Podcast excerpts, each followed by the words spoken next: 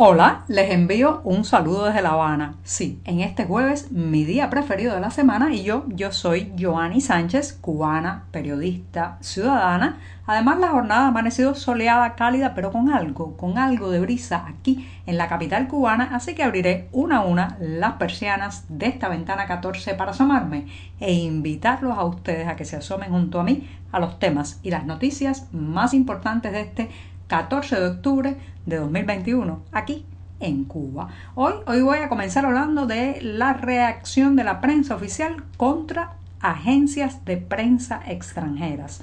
Pero antes de decirles los titulares, voy a pasar, como es tradición en este programa, a servirme el cafecito informativo que se ha refrescado un poco, pero todavía, todavía sigue acabado de salir de la cafetera. Así que lo pongo en la taza, lo dejo a mi lado y mientras tanto les comento los titulares de hoy. Ya les adelantaba que iba a hablar de cómo el oficialismo cubano tacha de agencias imperialistas nada más y nada menos que a la BBC, la AFP y la agencia española F. También en un segundo momento los fumadores, señoras y señores, están desquiciados ante la falta del producto y ya ya les contaré algunas historias tremebundas que están pasando en este país, además de las larguísimas colas para hacerse con el producto. En un tercer momento tenemos evidencias y testimonios que están llegando a la redacción del diario 14 y medio de que están siendo convocados estudiantes adolescentes menores de edad para enfrentar a la llamada contrarrevolución por el oficialismo y prepararse para eh, contrarrestar a los manifestantes del próximo 15 de noviembre.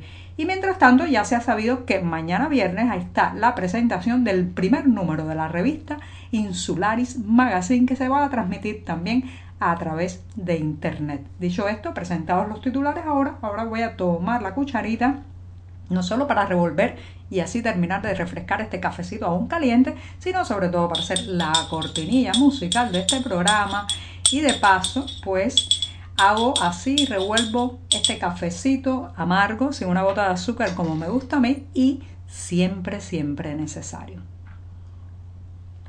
Después de este sorbito largo, los invito a que pasen justamente por las páginas de nuestro diario 14ymedio.com que un grupo de editores, periodistas y reporteros hacemos cada día con la intención de contar la Cuba profunda. Dicho esto, me voy a la primera cuestión del día que tiene justamente que ver con el periodismo y las agencias de prensa. Señoras y señores, el oficialismo cubano está lanzando golpes, bofetadas y mordidas a diestra y siniestra en su malestar y también en su desespero ante las convocatorias a marcha pacífica del próximo 15 de noviembre, de las que hemos hablado ampliamente en este programa.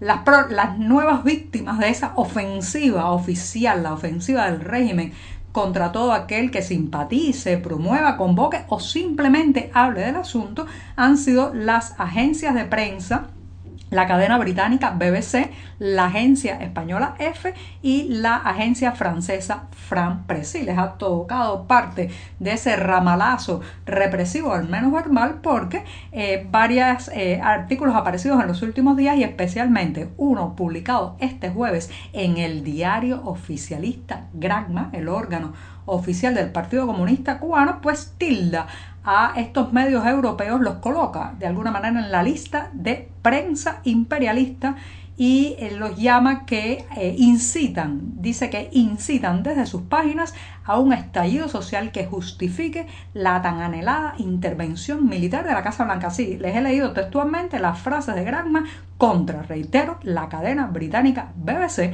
la agencia española F y la francesa France Press. ¿Sorprende esto? No, para nada. Recuerda que los únicos que no se llevan algún golpetazo iracundo de la prensa oficial son aquellos que dicen letra a letra el discurso que dicta la Plaza de la Revolución sin separarse un milímetro. Señoras y señores, no basta con aplaudir. Para el Partido Comunista Cubano hay que aplaudir con entusiasmo. Y si además usted aplaude con la boca y los ojos tapados y no emite ningún criterio que parezca personal, propio o individual, mejor todavía para ese intento de coro coro eh, absolutamente sincronizado que quiere eh, pues el régimen cubano que sea la prensa, no solamente la prensa cubana, sino también pretende que esto se aplique a la prensa internacional, a la prensa extranjera. Pero ¿qué es lo que pasa con esto y la importancia? Bueno, pues muchas de estas agencias de prensa que tienen corresponsales en Cuba han jugado por años un juego muy peligroso y lamentablemente que eh, pues se va lleva por delante el prestigio informativo de algunas de ellas con respecto a esta isla y es el juego que yo denomino la dinámica del espacio. Ustedes se preguntarán qué es, les voy a explicar. La dinámica del espacio se compone de callarse hoy para poder hablar mañana, silenciar hoy ciertas realidades para acceder a un lugar desde donde se puedan contar. Sí, el espacio, esa añoranza, ese anhelo de llegar a un espacio y a un momento donde se podrá decir todo lo que se ha callado, donde se podrá contar todas las historias silenciadas, donde se podrá titular de una manera en que hasta ahora no se ha podido. Señoras y señores, eso no funciona. No funciona entonces. Han estado en Cuba por años, por décadas, algunas de ellas, haciéndole guiños y genuflexiones al poder a la hora de no contar ciertos temas, de pues nombrar a la oposición con epítetos o adjetivos que más parecen salidos de Granma y del Partido Comunista que de una agencia extranjera, eh, evitando entrevistar a ciertos líderes disidentes, eh, eh, pues también mirando hacia otro lado cuando hay ciertas olas represivas para al final llegar, ese es el sueño de estas agencias, llegar al día, al día de, al día del cambio, estando en territorio cubano y poder contar la, el estallido, la transformación democrática, en fin, la, la, inflexión de la historia cubana moderna.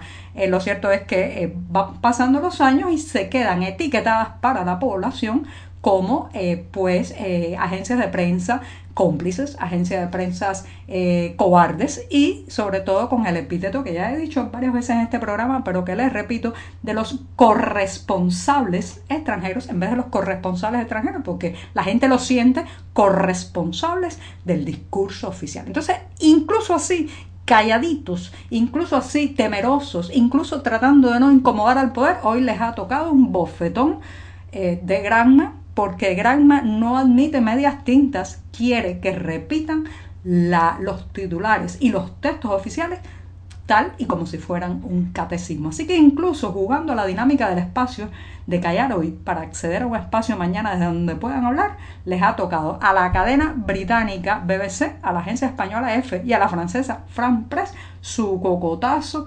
informativo hoy en las páginas nada más y nada menos que del órgano oficial del Partido Comunista Cubano. No hay que descartar, no hay que descartar que pueda haber en las próximas semanas expulsiones de periodistas, llamados a contar al Centro de Prensa Internacional, sí, ese mismo, el temido CPI, donde le alan las orejas a los corresponsables extranjeros. Bueno, me extendí un poco en el primer tema, así que me voy a dar otro sorbito para irme a la segunda cuestión del día. Rapidito, que se nos acaba el tiempo y hoy el cronograma informativo está bien apretado.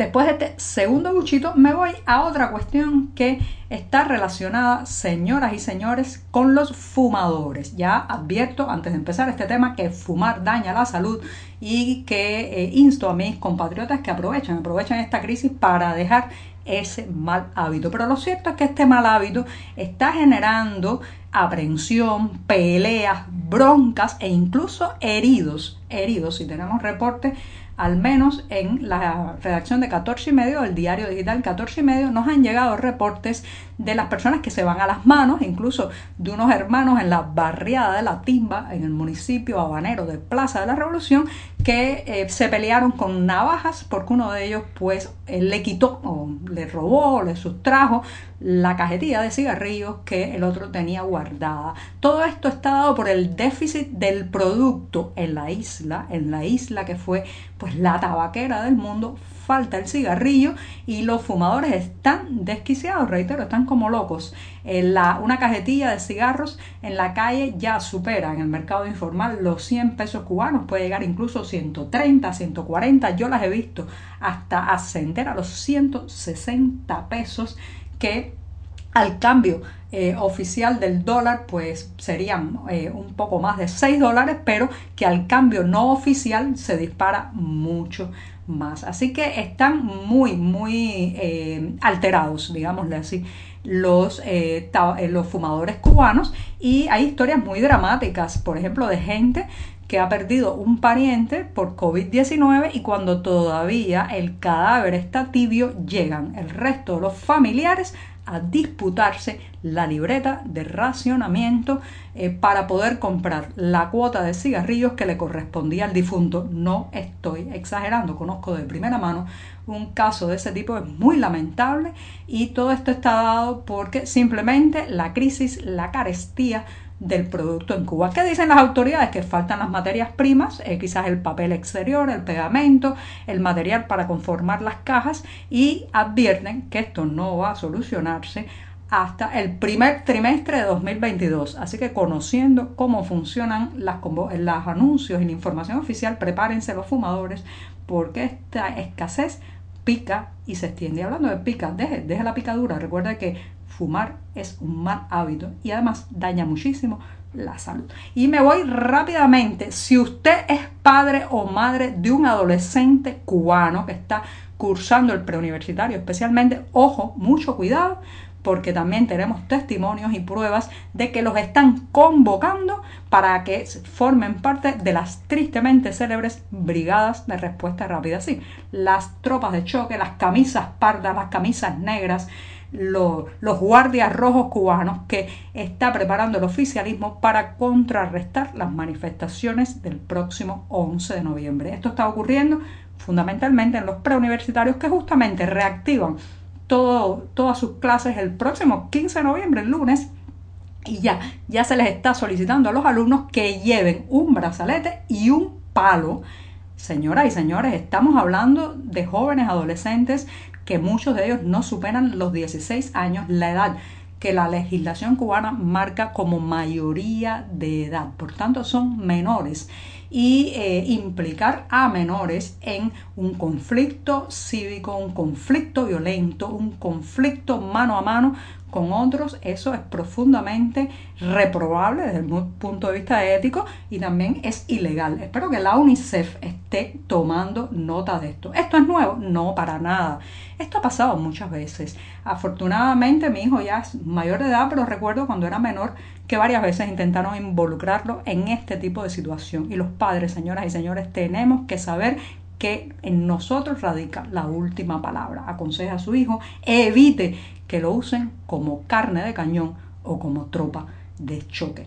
Bueno, me voy en un acorde más, más, optimista y bonito, que es la presentación del primer número de la revista Insularis Magazine. Si esto, aunque va a presentarse en Miami, se puede disfrutar a través de las redes, a través de... Eh, una transmisión que se va a hacer en internet y bueno pues se trata del primer eh, número de esta publicación se lanzará mañana viernes 15 de octubre a las 8 de la noche el lugar físicamente donde se hará es el Centro Cultural Hispano de Miami pero reitero en la cartelera del diario digital 14 y medio encontrará un enlace para disfrutar online de este lanzamiento. ¿Qué trae esta revista? Pues eh, es un espacio cultural, más bien es como una especie de peña donde el escritor Luis Paz eh, transmitirá en vivo pues eh, una serie de detalles, entrevistas, pinceladas sobre el arte, la cultura y la literatura en esta isla. Y con esto me voy esta mañana, que será viernes, el último día de la semana, con este cafecito informativo. Muchas gracias.